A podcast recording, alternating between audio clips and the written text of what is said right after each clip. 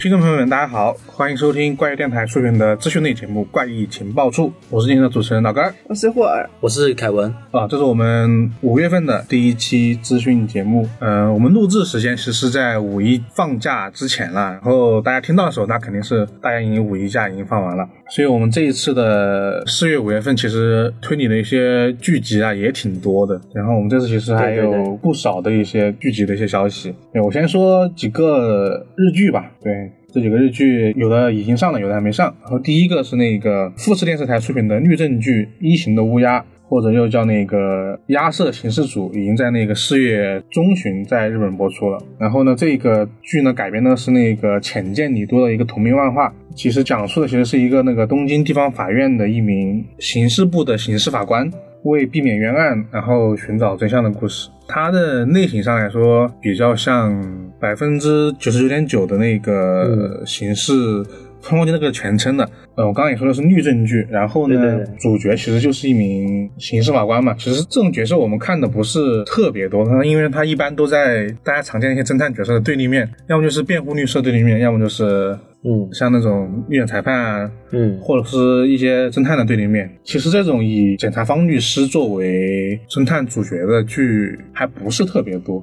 这个剧集呢，我其实有看它的第一集，当我们录的是第一集已经出了。它第一集除了处理原罪之外，还有很多对于那一种正义的追求，作为这种、这种类型的剧，所以这个大家有兴趣的话可以关注一下。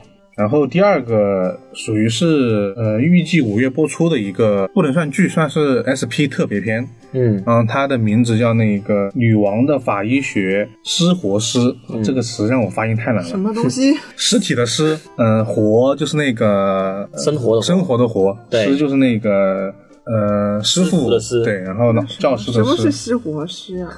其 实就是专门检验尸体的一个就解剖尸那个体的教授嘛，法医学教授对对对，就是类似于，其实就是那个《非自然死亡》那个石原里美那个那种角色那那种类型的角色，对对对对然后他这个也是根据一个同名漫画改编的。其实他二零一三年其实出过一个也是 SP 的一个特别篇。我其实我之前不知道这个东西，不知道有这个有这么一个漫画和这么剧，然后也是看到这个五月份的书架上的消息去看了一眼。然后当时二零一三年上的时候呢，评分好像不怎么样，嗯好像才豆瓣评分我记得是五点三左右吧。然后它大概的故事讲的就是说，就是一具被钓鱼迷意外发现的尸体被送到了一个大学医学部法医学这嗯个副教授的这边来去。属于是解剖吧，这种套路大家都知道嘛。一旦解剖，就一定会发现和什么刑警原案原案件不同的地对方，，所以意意外肯定就不是意外了，然后一定是一个可能是属于他杀，然后整体的故事就是以此来作为开展的吧。嗯整体来说，我我因为自己我我自己没有看，但是看大家的一些评价，就是好像比较一般。但是这一次新出的这一个不知道怎么样，因为它其实这次其实呃整个阵容都换过了，然后之前的主演是那个松下奈绪，然后这一次是那个中间有一机会，对，就是演员也也换了，也不知道这一次会阵不会有容强大了一。点，对我我觉得。在我的在推理剧里面的认知里面，中间一定会是更加的演更多类 类型的剧的，所以只要在这个上面它有一些改变，但故事层面上还不知道，因为在日本那边预计是五月份播出啦，可能大家在五月份的时候可以关注一下这部剧集。嗯然后第三个是那个叫《密告之歌：警视厅监察档案》，就是预计在八月份播出，这是一个很很早的一个消息吧。这个剧它其实是根据一个小说改编的，然后这个小说是那个一间元太郎的一个警察推理小说，他当时嗯获得了那个第三十三回的横沟正史推理大赏作。嗯其实它整体的故事更多的是除了讲述一个本身的凶案故事之外呢，还有更多是对于警察内部系统的一个黑暗面的一个揭露吧。因为这个故事的信息量就是不是很多，但是因为它这个获得这个横沟正史的这个推理大赏，还觉得还是可以关注一下。就比较像那个横山秀夫那种感觉是吧？对，这些故事，它整体的是属于因为社呃会派吗？不是，其实警警察警察小说警察程序小说，是一个算不算一个专门的分类呢？应该也没有那么的细，但是对在很多推理小说里面，警察一般都是变成一种笨蛋对对对角色被侦探所嘲讽的嘛。不只是日本的，包括北欧的一些小说，其实都是以对警察为那个描写主体的。但是日本的这些呢，跟美国、北欧那些还不太一样。嗯，对，如果大家就是比较喜欢横山秀夫的历史作品的话，就是我觉得可以关注一下这么一个剧剧吧。对对，小说的话还没有听说有引进的消息。对对对，对，然后这边就是我这边三个关于日剧的一个短讯吧，你们那边呢？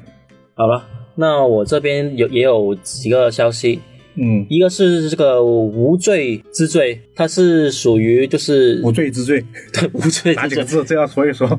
第一个罪是犯罪的罪，第二个罪是最后的罪。啊，哦，它是那个哈伦科本的同名小说改编的一个悬疑剧来的。啊，然后呢，在网飞呃四月三十号的时候就上映了。四月三十号，那就是今天。今天。我们录的当天。今天我们录的当天，然后呢，他的导演呢就是我们很熟悉的的一个导演，看不见客人的导演，哦、是他。啊，对保罗。感觉很久没有作品了。对，很久没有作品了，嗯。而且他就是跟之前的作品不太一样，他这次是跟看不见的客人差不多是原班人马打造这个新的一个剧的。哦，对，那还挺值得关注的。对对，那那我说一下它的大概的一些剧情吧，就就讲述一个男主叫做马特，就是调解一个街头的纷争，然后失手杀了人，然后蹲了九年的监狱，然后出狱之后呢，他努力重建生活，然后却发现了妻子出轨的一个录像，然后呢，那个奸夫就马上被杀害了，所有的嫌疑都指向了巴特本人身上，那感觉这个剧情还挺套路的哦。哦，这个剧情跟上个差不多的感觉啊，跟看不见的客人的开场，对对对对，是吧？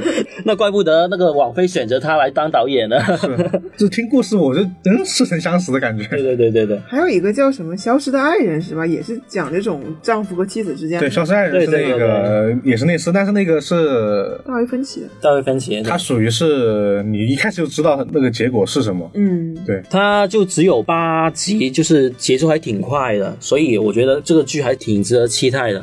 还是网飞有钱，你对对，网飞有钱，而且这八集可能是大家都知道网飞一次性放送嘛，不用吊着看，对对对，说就挺爽的。对，对不用吊着看，这种悬疑剧要吊着看还挺难受的。好，那下一个资讯就是城市的边缘了。那大家都知道，就是之前前几年不是有一部很火的网剧嘛，毛片嘛，嗯，主要就是那种，呃，咋说？我们上次有一次介绍那本侯大力的什么书来着？《刑侦笔记》不是不是，另外一本介绍骗术的一一本书，我突然忘记名字了，这个大家可以纠错一下，嗯我忘了，反正就是类似于我们当时其实有介绍过这么一个剧集，啊对对对。嗯，就是它是一个毛片的番外篇来的，这是用到一个我看过几集，就前六集嘛，嗯。就是他那个主角呢，就是毛片的一位主演，然后呢，就是差不多跟毛片的剧情差不多，也是呃根据这个角色，然后呃对抗一个团队，然后有这里面呢有很多骗术的反转啊，或者什么。还是智力博弈，对，智力博弈，所以也是非常好看的，我觉得对，毛片其实是在国产网剧里面是属于评分很高的那一很高，它的就是那个剧作水平很高。对，就是只是没有钱把它拍的更加好，就是影视上呈现更加好一点。对对对，整个剧组看着很烂，但是所有看过毛片的人都是给了很高的评价。评评价，而且它这个已经算比第一季的毛片那个制作要好好很多了。对对对对，就是我看到它有已经有很多就是镜头的变化，还有一些画面的一些处理是很不一样的。所以这个的剧我觉得我还是建议就各位听众朋友去看一看，就是很很值得看，因为它每一集只有十几分钟，它是有三十集左右吧，就很快就可以看完了。对，现在有是有三季吗？忘了。没有三季，就是它是独立的一季来的，它是番外篇，你说这个城市的边缘是城市边缘是独立一季来的，啊独立一季，就啊三十集。哦，我以为你你在说整个毛片，然后它那是呃毛片，毛片。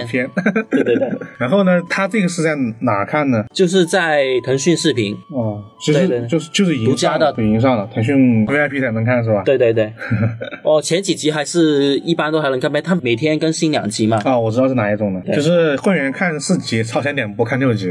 啊，对对对经对，典套路经典套路。好，那到下一个资讯了。呃，这个资讯呢就比较重点一点，就是日本推理作家协会呢就在一周前就颁布了第七十四回的一个名单。那长篇及短篇及部门入选作啊，榜上全 Invisible、樱田智也。残退。那短篇部分呢，是由这个结城真一郎的《扩散希望宅的桂冠》。评论研究部分呢，是由真田启介的这个推理论集、古典本格小说的公平竞赛的文学，还有这个它的第二部分《恶人们的肖像》同时获奖。那说到这个真田启介呢，他是一个挺陌生的，挺陌生的是吧？没听过。在日本里面，就是在日本里面很很奇怪，他的推理评论很多是。就是名不经传的一个人，嗯，出来的。日本人特别喜欢爱，他们在各地都有很多那种同好会嘛，对对对，推小说的。然后他们就是很多，你想本土人，他们从小其实看了几十年的推理小说，对对对，推理小说研究真的挺挺深的，挺深的。就是看的作品可能横跨了整个，就什么本格、非本格、社会派，他们可能是从一路走过来的那种人。很有可能路边的一个阿姨都可能是火云邪神来的，就是经典的呃什么扫地僧。对对对对，那说起这个。呃，他的这两个这个评论集啊，我也有了解过。嗯，他本来呢，他是可以获得这个推理作家协会的最佳作品的，但是他最后被踢出了那个候选名单。你猜是什么原因？原因是这本书买不到。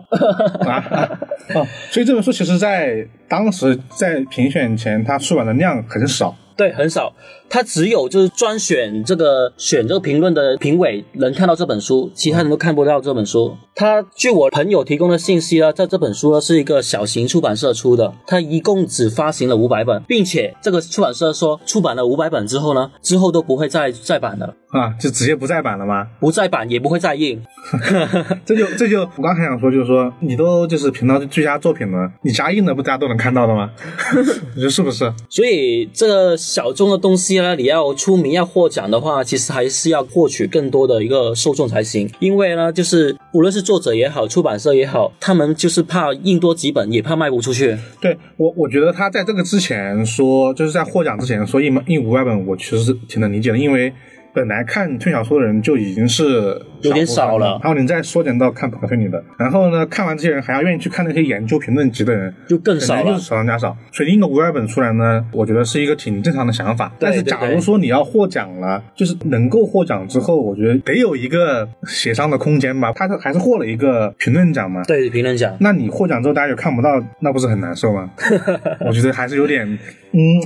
说不过去，脑筋有点转不过来的感觉，我我都有一点。不然你你这样的，既然获奖之后能让大家看到，可能才才是一件更好的事情。对对对，毕竟其实每年这一个春节协会奖还是挺多人在关注这一个嗯作品的，无论是小说还是它的评论部分。所以我觉得真的。我觉得这个东西，我希望大家如果国内有出推理评论的话，大家要多多支持，因为是确实卖不出去。对，那毕竟刚刚我们也说那个逻辑嘛，他毕竟是一个更少量的少量的一个人。但其实这些书你沉下心去看，其实都挺有意思的。对，之前阿亚莎的那一本自传还是不是自传，是那个日本人写的那个阿亚莎那本阅读指南。阅读指南吧。然后他那本那本书，你要是是一个阿亚莎的一个就是爱好者的话，你去看那本书，挺有意思。嗯。好，那里面还有一些其他的一些哦，暂时没有了。啊，我这边有几个电影快讯，嗯，就是五一快到了嘛，五一档有，也不能叫快讯呢，这我们播了所这些电影都上过了，对，但是我们还是可以，我们叫后续好不好？说两嘴，这几个电影，对，五一档有。几个跟悬疑推理相关的电影嘛，有两个我们之前也说过，一个是陈正道执导的《秘密访客》，嗯嗯，郭富城、段奕宏、张子枫他们几个主演的，是讲的一个和睦的四口之家住进了一位秘密访客的故事。然后还有一部电影是《阳光劫匪》，对，这个我们我们上次说的时候已经是去年了吧？对对对对，它是改档了，我记得是改档了，对，改到五一了。《阳光劫匪》是李玉执导的，马丽和宋佳他们主演的。改编自一版的那个同名小说《阳光劫匪》，我好像这两年看了新经典的《阳光劫匪》，好像是要重新包装再版上市了，三本，嗯，做了一个套装。对，然后还有一部电影，我们之前没说过，是张艺谋导的电影，叫《悬崖之上》，嗯也是五一档的时候上映。当然，其实我们录的时候，它已经有很多点映场了。那，这个这个片的就是口碑还挺好的，观众们都觉得还挺不错的。对对，还挺不错的。对，这电影是改编自全永贤的原创故事，讲的是特工们在一些严峻的考验之下和敌人斗智斗勇，执行秘密行动的故事。这我也挺感兴趣的，毕竟张艺谋拍的，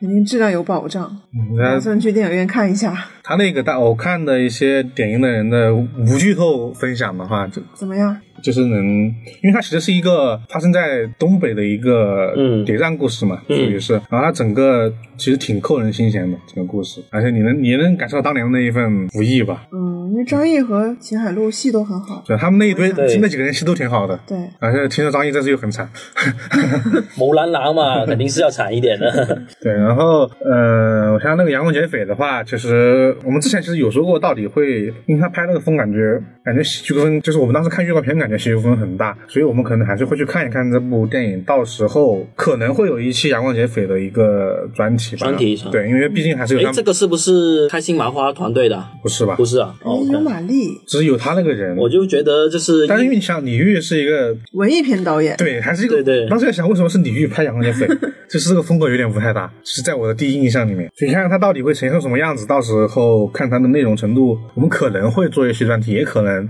是把国际上的电影打包说一说。嗯，然后最后一部《秘密访客》的话，就不用呃说啦，那个阵容是全明星阵容了，悬疑片的。就是 叫什么恶人之家，没有一个对啊，对，然后我们应该在五一的时候会有一个怪军独家采访陈正道的一个视频，大家感兴趣的可以去再去看一看，好吧？嗯虽然播出的时候已经过了。然后正巧我们今天的出版社提供的资讯里面也有一个适合这个秘密访客是相关的嗯，对的，果麦出版社出了一本书，叫做《甜蜜之家》，啊它是《秘密访客》的一个原著来的，啊，这是已经是出版过了吗？已经是在四月份的时候出版。啊，我我看过这本书，就是全文是大概是八万字左右吧，嗯，还挺短的。就还挺短的，哎我们是收到这本书了吧？收到了啊对我看那本书的封面挺有意思的。对，挺有意思的。就大概故事就是说，呃，这个女主角汪楚彤还有她的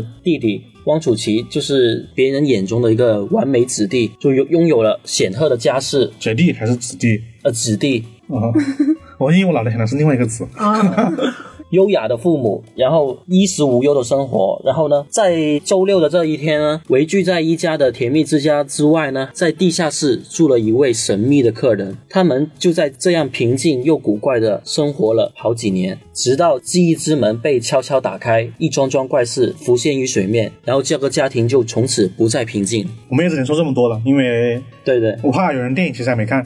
我觉得挺神奇的。这个电影说是全员恶人，然后但是这个原著的名字叫《甜蜜之家》。就是反的嘛。对，对，呃，其实这个甜蜜之家的这个英文其实是在电影海报上的，是吗？是用英文写了一串小字，我印象里嗯对很深刻。就是秘密访客，然后有有有一串一串小字，英文写的是甜蜜之家，然后它其实就是一个怎么说，可以打上一个引号的甜蜜嘛。嗯就这份这份东西后面肯定是有一个另外一层完全和这个嗯标题不符的一个真相。就他这个小说是相当于是先写的小说，书翘写的。我记得这个作者啊之前好多年前我在微博就关注他了，当时我以为是一个类似情感博主之类的。啊，他其实是一个小说作家，但这是编剧好像也是他吧？对，编剧也是他，他直接把自己的小说改编了。嗯，而且他也是那个摩天大楼的编剧来的。啊，对对这我我我我是从维纳都知道他的。嗯，所以也是算跟陈正道是一个黄金搭档吧。那这一部小说你看了之后，因为电影还其实还没看了，电影我们这个时候还没有就还没有看嘛。小说给我一种很诡异的一个气氛，我又很难去形容。啊、那他小说的叙述视角是什么样子的？小说叙述视角是以那个姐姐，就是张子枫饰演那个角色啊为主视角，它里面有很多意识流的一个写法，第一人称。哦，第一人称。对对对哦只有这一个吗？还是说有两个视角一直在切换？哦，没有，就是全程都是，全程只有一个人的视角，对对对张子枫饰演那个姐姐的那个视角在讲述这个故事。哦，就是一个很诡异的故事。就是如果单看这本小说的话，可能大家呃感觉就不咋地，但是如果看了电影的话，我觉得可能会对这这个小说会有不同的看法。对因为它里面小说里面有很多东西是从它的就是文字里面是表达不出来，但是如果在电影方面去呈现的话，我觉得那个效果会不一样。从影视化的呈现。对对，因为它基本上是一个剧本搬过去小说里面的，所以电影那些镜头、那些画面可能是呈现不了在文字里面。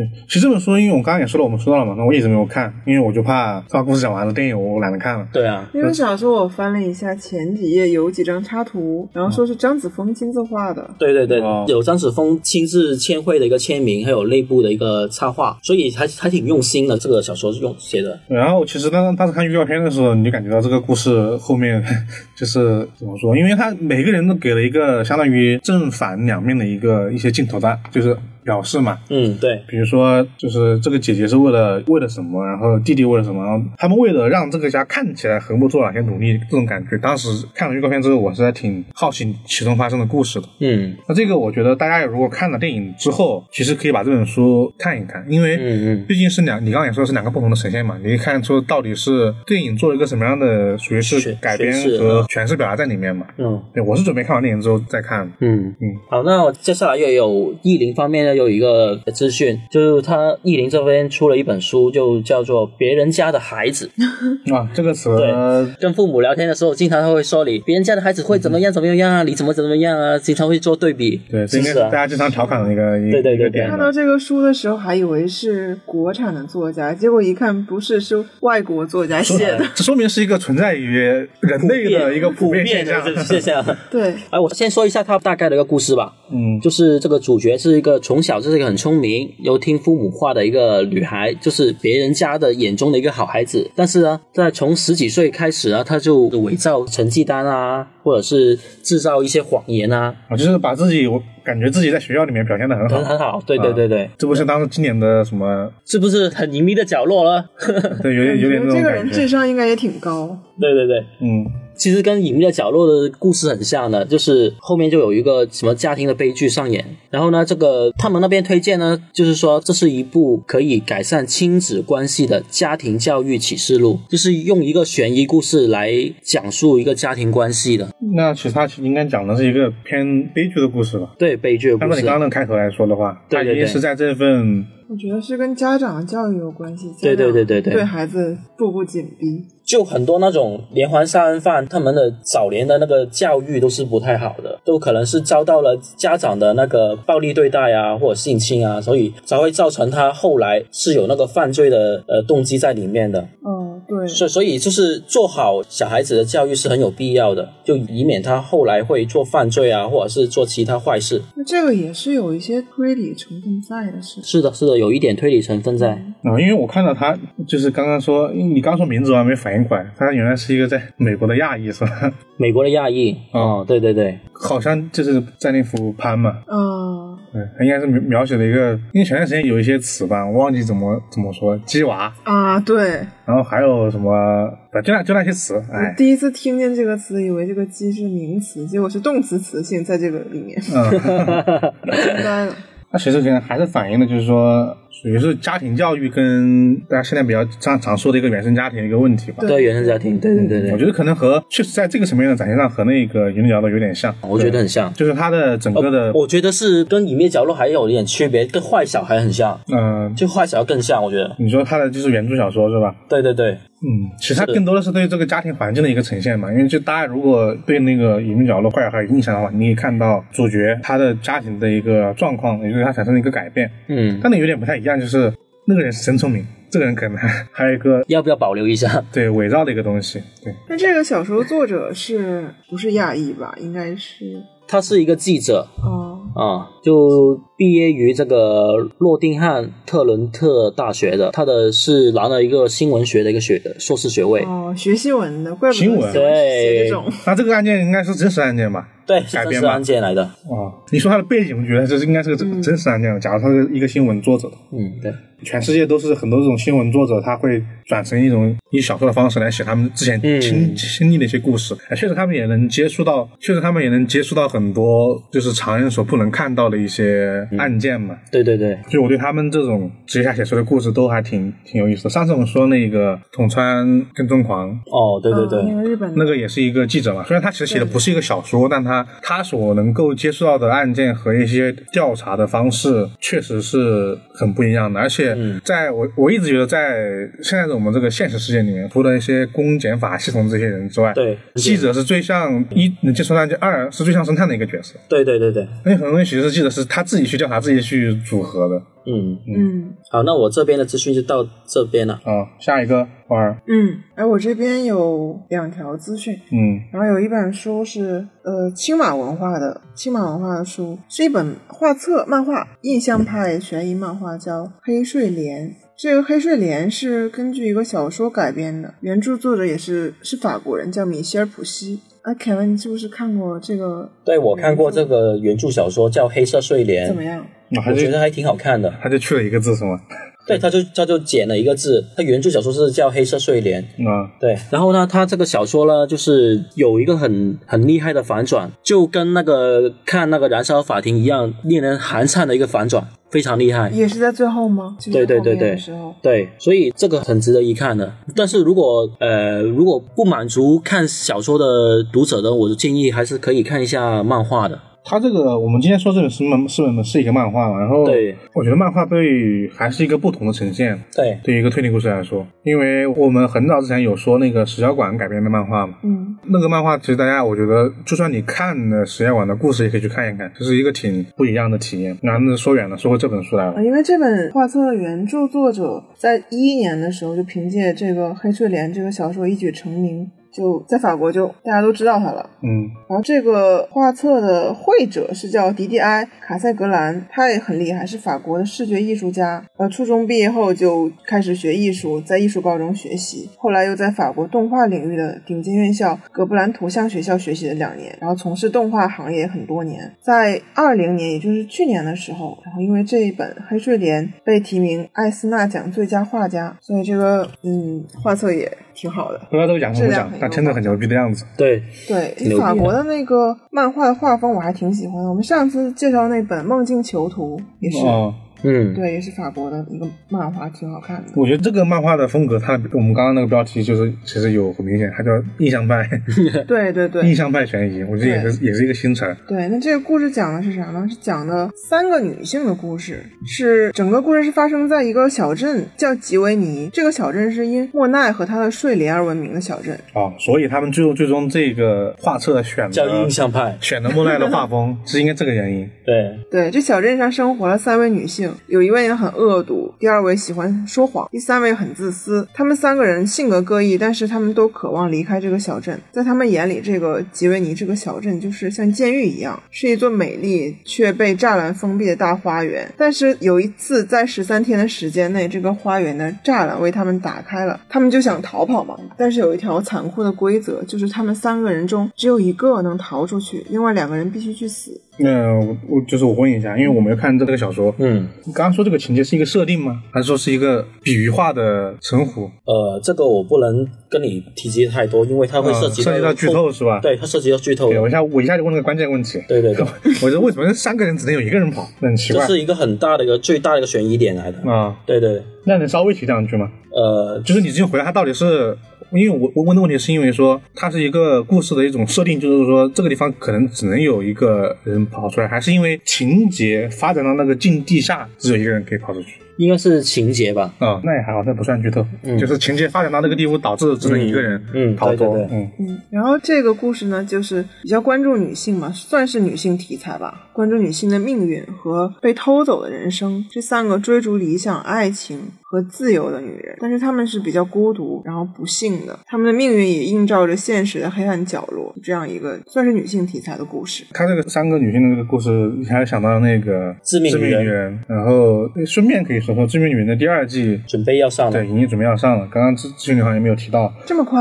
对，对它第二季已经是有已经有预告了，然后哎，好像是换了主演，有没有换主演？那月我还没有看，但是第二季已经要上了。然后其实它也是讲了三个女人的故事啊，包括在我们这个四月份比较有那么一定关注度的一个日剧，就是《影响》。那影响，对，它其实也是讲了三个女人的故事。虽然它最终的落点可能落到了女性的相互救赎。救赎和友谊上，但它其实在每个案子中都呈现了很多，也是属于是关于女性命运的一些题材吧。嗯，对，因为其实可以不算剧透的前两句，就是当时那个影响里面有几个凶手，不叫凶手，就是让几个女性陷入到那种悲惨命运的都是男的，是吧？有一个路上到处跑的一个，嗯，就路上骚扰别人的一个流氓，然后还有一个很变态的一个，呃，类似于《龙珠》里面那么一个那个校长角色那么一个人吧。嗯，对，但我后面就不能说，后面可能就有点剧透了。大家对这个，我是觉得是三个合起来看，可能还是一个不错的选择。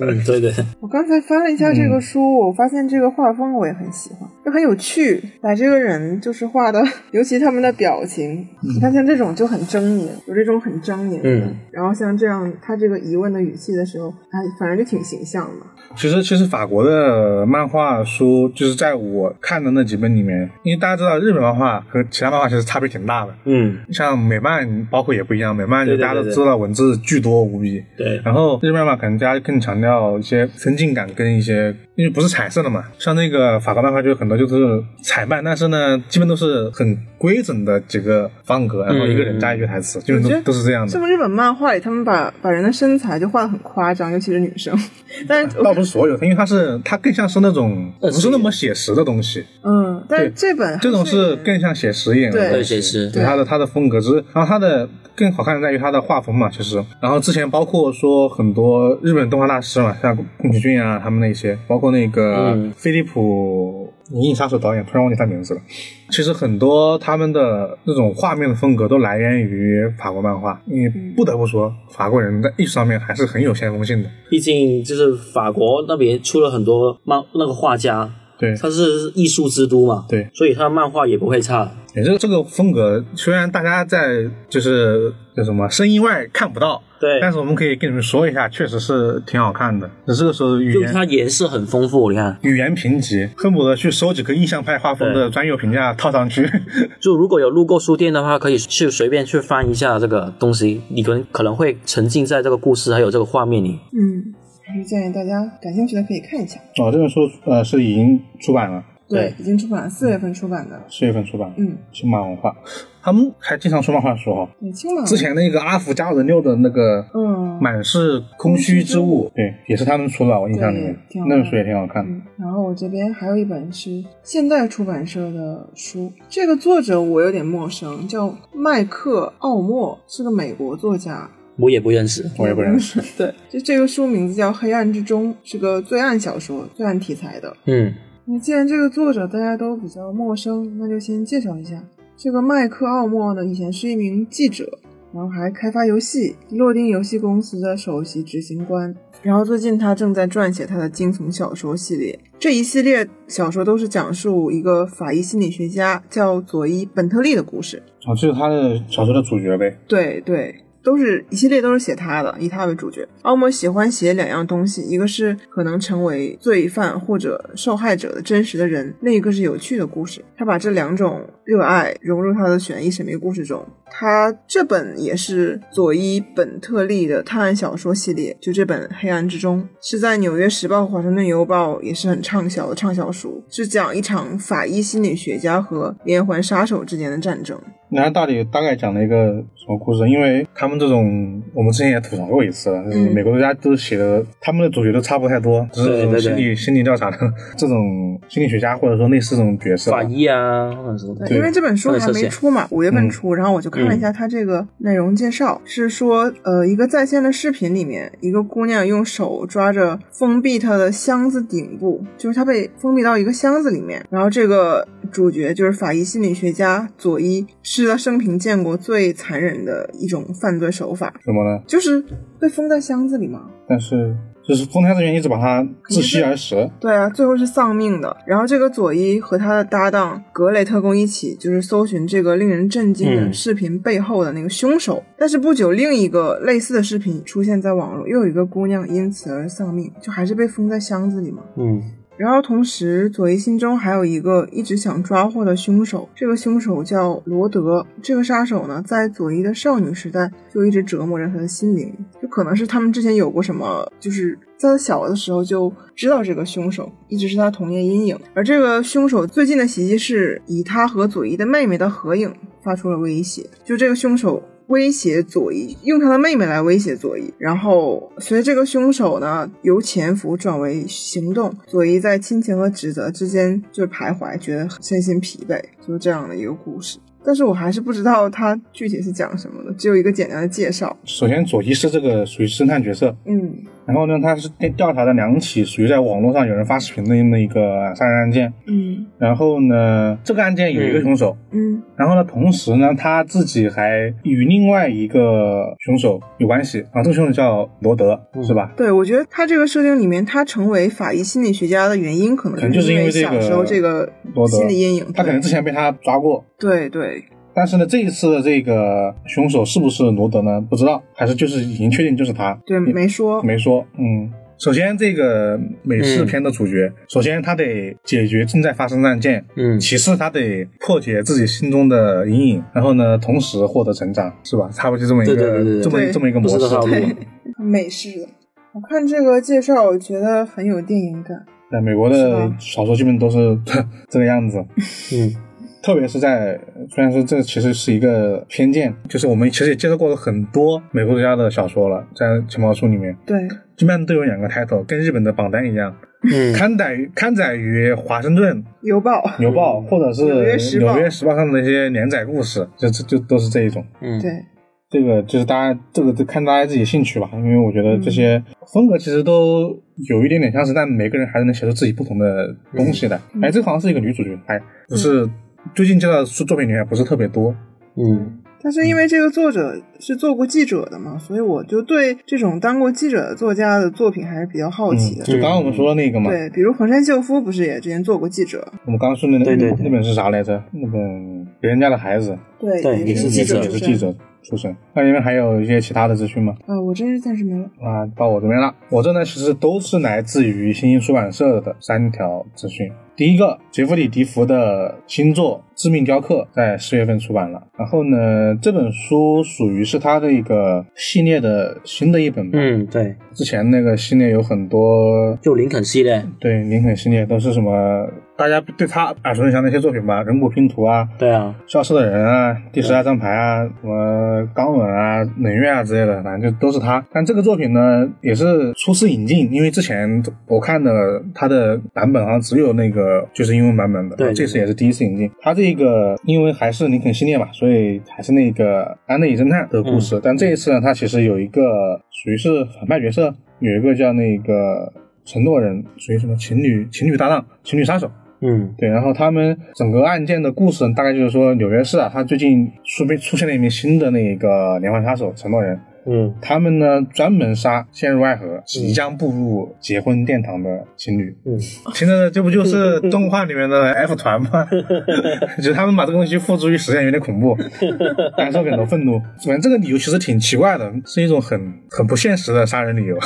对，毕竟世界上结婚人那么多。然后呢，与此同时呢，相当于说，在整个纽约市还有一些其他的小案件，比如说那个地热钻探引起了当纽约市的一些小地震，引起了一些环保人士的一些怒火。嗯然后呢，你可以从现有中发现呢，这两起案件是相联系的，嗯我，觉得很奇怪，哎，相联系的。就觉得这两个太不搭边了。对啊对啊，一个专门杀情侣的一个杀手和一个就是属于是环保事件的一个东西，嗯就是放在一起，就你不知道到底会就是发生什么。然后呢，据说呢这本书还有很多是关于甚至牵扯到了很多宝石行业的一些内容，反正就是多线叙事吧。大家都知道杰弗里·迪福，我觉得他最。著名的应该算是两个点，一个就是他的东西其实也很影视化的呈现，对，嗯，大场面，好莱坞，对好莱坞大场面。然后第二多反转，第二个就是很多反转，对。就是反转，基本上每本书不说少了五个以上吧。对对，而且它的反转不是那种说为了反转而反转的那那一个，基本上到最后一个题的时候，其实你是猜不到整个故事的走向的，因为这本书没有没有其他版本，没有更多的介绍，只能说根据以往的这个系列的猜测，它可能又是这么一本类型的书。你想，毕竟已经它整个故事发生的蓝图已经给你描绘好了，整个纽约市的连环杀手，还有包括珠宝行业，包括嗯这个整个环保，就是第二战它这个环保行动，也有可能牵扯到更大的一些场面。这个就给大家介绍这么多。这本书大概是在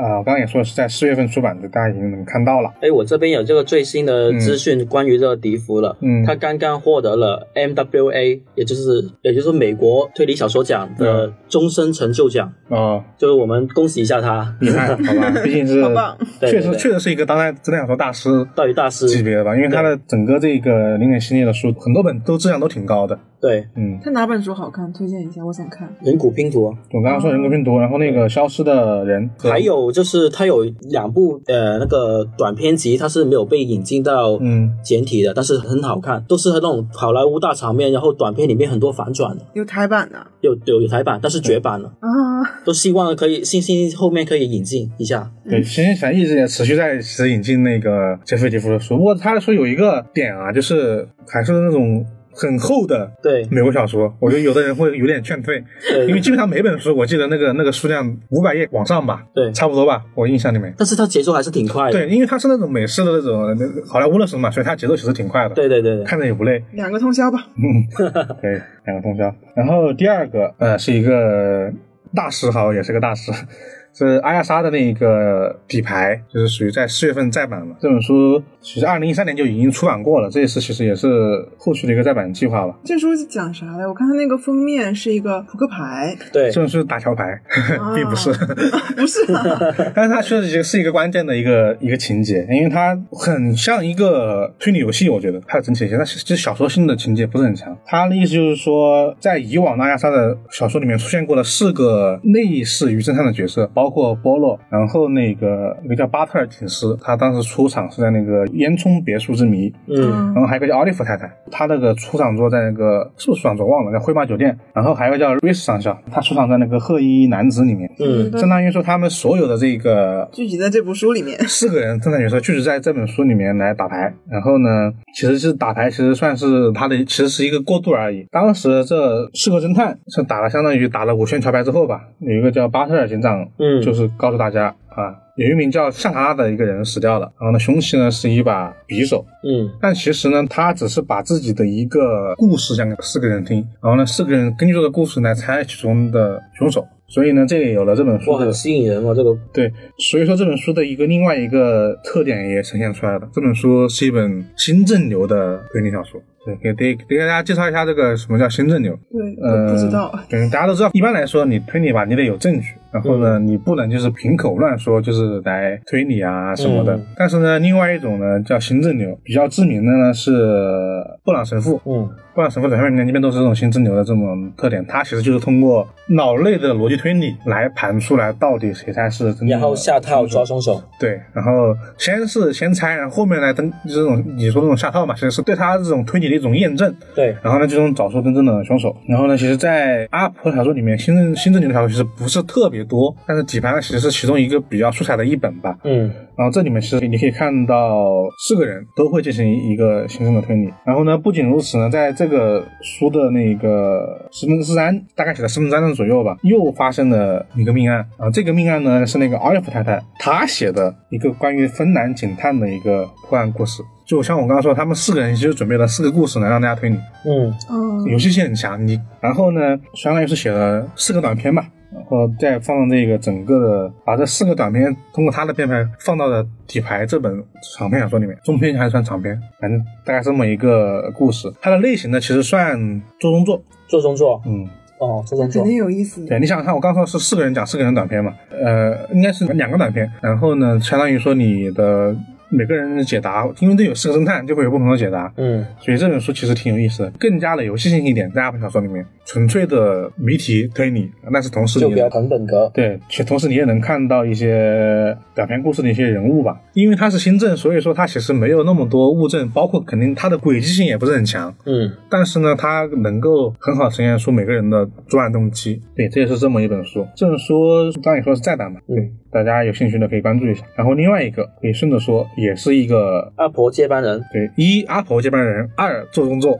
也是做动作，对，这个人就是安东尼·霍洛维兹的新书《关键城市谋杀》，将在五月份出版。这本书其实当时我们在二零二零年的年度推理悬疑作品盘点的时候有说过这本书，嗯，嗯，当时还纠结了他的这个艺名。对，是吧？因为他那个艺名，当时我们还开玩笑说了几个。然后他当时也是获得日本的海外部门的一个大奖嘛，这次也是引进的。呃，其实星星，据说啊是把安东尼·霍洛维兹的后续的很多作品都在引进都引进，引进计划中，大家可以持续关注。然后这本书呢，关键是谋杀，刚才也说了是一个做中作。上一本书也是做动《作血，谋杀案》，大家知道周中作，看了之后人应该知道是周中作。他其实讲了两个故事，这个算不算泄题啊？应该也不算，还好。然后呢，这次周中作就比较有意思了。之前的中作里面，他其实有一个侦探角色嘛，嗯这一次呢，这本书的角色就是安东尼·霍洛沃斯本人，他就写了自己。啊，写的自己，他的故事情节是在说，在《狮子屋》这本书也是安东尼的一本小说，大家可以找来看看。啊，他在《狮子屋》写完之后呢，那、就有一个新的工作来找上门了。这个人呢是一个侦探，侦探名字呢叫霍桑，很串戏。大侦探霍桑啊，找他把自己调查的案件呢，让他来写成小说，然后就是五五分成。然后呢，还有这种好事，反正就是说他他可能就是说，因为他要帮他写小说嘛，所以他其实有点不太愿意。然后呢，但是呢，霍桑给这个案件呢还是很有意思的，就是讲的是一个在阳光明媚的一个上午啊，著名的一个男性的妈妈给自己安排了一个葬礼。哦，对体葬礼，对，但是其实你想想，给这安排的没死，然后呢，当天晚上呢就遭人袭击了，然后就死了，就是自己给自己立了一个太惨了。就 flag，flag，就不叫 flag，但是很奇怪，感觉是自己自杀一样的感觉。对，这到底是不是一个巧合，或者说这肯定明显，这小说里面的肯定不可能是巧合，那一定是有人想要谋杀他。那到底说谁是凶手，那就是一个重点了。这是给他给他讲的一个，就是他故事的一个谜面。那这本小说里面有很多有意思的地方，在于说，刚说了嘛，是一个中东作嘛，而且他中作的主角是以安东尼·霍洛维兹本人为描写对象的。其实小丑时间里面有很多他本人的一些，就是真实生活的一些细节。嗯首先，比如说这个人住在伦敦，然后呢，他的妻子是一个伦敦电视台的电视制作人，这个就是安东尼·霍洛维兹本人的一个情况。哦，他自己当时是给大家比较熟知那一版的《大侦探波罗》那个大舒杰特那一版的剧集，安东尼·霍洛维兹担任了很多季的编剧的。然后呢，包括说他自己这个小小说里面的这个主人公是从一个儿童作家转型到了一个侦探作家的一个转变，嗯这个也是安东尼·霍洛维兹的真实经历，就有很多这种部分。嗯然后呢，其实这个小说里面还有很大部分是在说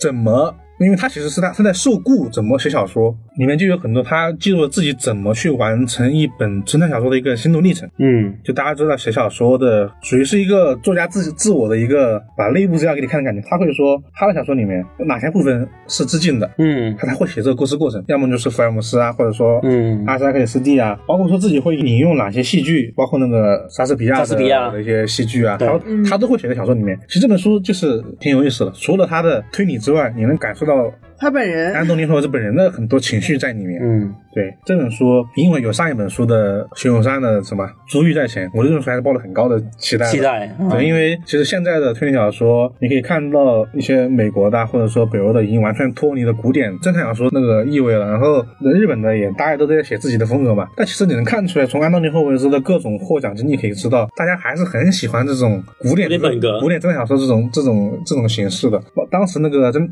呃《寻魔杀案》里面，他的那个周中作的那个那个案件，就是你感觉就是一一本阿婆类型的小说。嗯他，自己本来也是一个阿婆名，一阿婆米尔是个同人小说作者嘛，福尔摩斯的官方同人，对对对对。对，很牛逼。所以他的我很喜欢他的一点，就是他小说里面有很强的这种古典正向小说的味道。味，对，包括他的行文方式啊或者什么样，所以我对这本书还是挺高期待的，大家也可以关注一下这本书。快出版了吧？五月出对。是五月出版，刚刚就是这是新兴的重头作品啊，对，因为当时《寻魔山》卖的很出圈啊，对，很出圈的，真的。不仅是一些原本喜欢这小说的人喜欢看，不看的人也也很看。甚至我记得当时是书影说，当时我们有在做这本书的那个内容嘛，就是常书局嘛。那当时甚至在小红书这种平台上，都有人在分享，哇哇，这本《寻魔山》是是真的很出圈对哦安利这种，那真的很出圈，就是。如果看过《寻魔善》的人，你可以，我觉得这本书肯定是一定要关注的。然后没看过的话，如果听了之后有兴趣，也可以去关注一下。嗯，对，然后这大概就是我们今天的资讯。然后呢，本期的情报处的延伸话题啊，就接着我们这个，接着这本书一种形式叫做中作。哦，做中作，套娃，对，其实中中作是我非常喜欢的一种小说的形式，因为我一直觉得推理小说这个中作的模式，首先它其实很能看出作者的功力，对，作者的功力，行文的功力因为。一旦是中作，一定会有两种。或者说两种以上的文风在这本小说里面，你相当于一次性看了两本小说，就很爽。对，然后其实中作是一个很好的，我觉得在推理小说里面是一个很好的方式，是因为它能藏很多信息，嗯。而且在里面藏心里面，它能形成一个很好的一个互文吧。嗯。你能在中作的第二层看到很多对第一层的一个嗯。分析和推理，嗯。就你能感觉哇，里面真的很多伏笔，对，很不知道你有意思哦。是吧？对，包括东野圭吾的恶意，其实讲道理，它确实也算是中也算是作的形式也算是对。嗯，呃，恶意，嗯，我们这边就直接泄底说了，反正就大家就是知道，因为它的恶意里面是一个手记体嘛，嗯但我觉得手记其实我个人意见是大范围的来分的话，其实也算中动作，因为它其实以一种日记的形式，或者说来记录一个一个人的那个呃心理或者说故事的一个叙述过程。嗯，嗯你像一，它很有误导性，基本上现在现在的中动作大部分和叙事性轨迹都有那么一点关系。都有是吧都有？那么一点关系。然后其次就是说，在动作这种形式里面，你能更加的感受到那个里面那个人的情感状态，他的那些情感是能直接到你的，你能感受得更加深，像第三人称写会更加的客观和冷静一些。因为是这样的，如果你单独去写那个人的心理状态，有可能直接会泄底的。对，但是如果你是用做中作的形式表达出来的话，就可以把那个人的身份去隐藏。嗯，对，所以说，呃，在我们刚刚说两本书，像那个底牌和这个关键词是谋杀，包括血血谋杀三本书，其实都是做中作嘛。嗯然后呢，那我们在节目的最后，我们说了这么多中作小说，那就推荐一本。我可以推荐两本，那你推荐两本吧，我怕你推荐两本之后，我没得我没得推荐了。那我就推荐一个吧，嗯就陈浩基的那个《隐身的 X》，嗯，它是在那个蒂欧根尼那个里面的一个短片对，一个短片最后一个短片，它是有一个大学生里面的一一堂课来的，它有小说内容。嗯，然后呢，就是那个教授就让里面的学生去找一个隐身的 X，它是一个大脑里面的一个呃暴风雪山庄。啊就是那个那个教授出了一个谜题，然后呢，让那帮学生去找一个不在教授内容里面的一个人，但是他是在里面学生，就是在学生里面的，脑海里面那个人，但是在学生里面，就是他那个教授呢就布置了一个谜题，嗯，但是呢，他这个谜题指的是里面一个学生来的，那这个学他的谜题指的是某一个学生，对去找某一个学生，但是这个学生他是没有说出他名字，属于是给了这个学生的线索，但没说他的名字。对对对，然后就就不同的学生根据这学生的一个情况，就是展开一个推理。这个我是觉得是一个很强的一个逻辑喽，也是一个很厉害的一个做中作。那个教授给出的谜题就是一个小说来的，所以说，它其实是一个更像，因为你说是短片嘛，对短更像就，是谜题形式的，对谜题形式。这么一个形式。那既然你说了，那我也推荐一本国产推理小说作家的做动作吧，嗯，《春日之书》。陆夜华的那本，对，那那本书的做动作的形式是这样的，是他的主故事线是说的是是一个女编辑，因为她的一个长期跟她约稿的一个作者突然就断更了，嗯。不写了，然后呢，她急需一个人新的那个稿件，嗯。来补充他的那个杂志。然后呢，这个时候他就突然收到了一个包裹，里面记载了一个小说。嗯，对对对这，个小说呢，接说的是一个杀人事件吧，忘记杀人事件还是一个日常事件了。日常事件日，常事件嘛，好像是日常事件对，然后他就把这个小说刊登在那个他的杂志上了，但是呢，效果很好。同时呢，他有一天看到一个新闻，发现呢，新闻上的说这个事件和他刊登的这个小说里面的事件是一模一样的，一一样就是也也不叫一模一样，就是有联系，你能感觉是是对那个事件的一个再创作。对，然后呢，我们的这个编辑或者说侦探对这些感感兴趣，开始追踪这个事情到底是不是真实发生的。而且奇怪的是，之后呢，每到固定的时间，这个小说就会寄来给他，让他刊登。对，是大概这么一个剧情。也挺悬的一个故事。对，其实也挺有意思的，因为它的中作的载体就是编辑上刊登的一篇连载小说，嗯这么一个形式。然后它最后的，嗯，算了，后面剧情呢我就不多说了，反正就这么一个展开吧。那我推荐就是这本《春日之书》的，后来呢？呃，我暂时也想不起来其他的，就是嗯刚才说那个恶意嘛，第一反应就是这个。嗯，做能做的。二一我觉得是东野比较好看，就就是差不多最最 top 的那个对我觉得我们是东野系列的其中之一嘛，做了这一本。既然霍尔推荐的，我就推荐大家去看看我们那些视频点。到为止，对，虽然那些视频声音有点炸。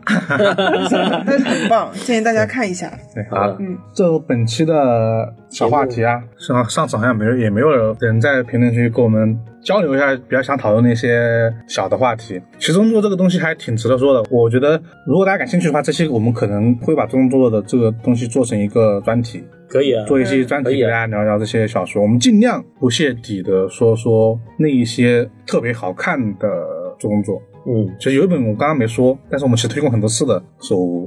手无，对无作为之物，其实我们节目里面其实说过很多次了，所以我刚刚已经没有说这本书。但是我们尽量就说在不泄题的情况下，给大家讨论一下这个做中做这种延续式的这种方式吧。然后呢，还有一个事儿就是我们怪异电台的听友群啊，也是在最近建立了。大家如果希望和更多的听众朋友们交流一些怪电台的话题的话，可以去我们的公众号“怪异故事”啊搜索并关注之后呢，向后台发送电台或者说听友群的关键字，你们就能获得进入听友群的方法。对啊那么以上就是本期怪异情报处的全部内容了。我是老根，我是霍尔，我是凯文，我们下期再见，拜拜拜拜。singing do do do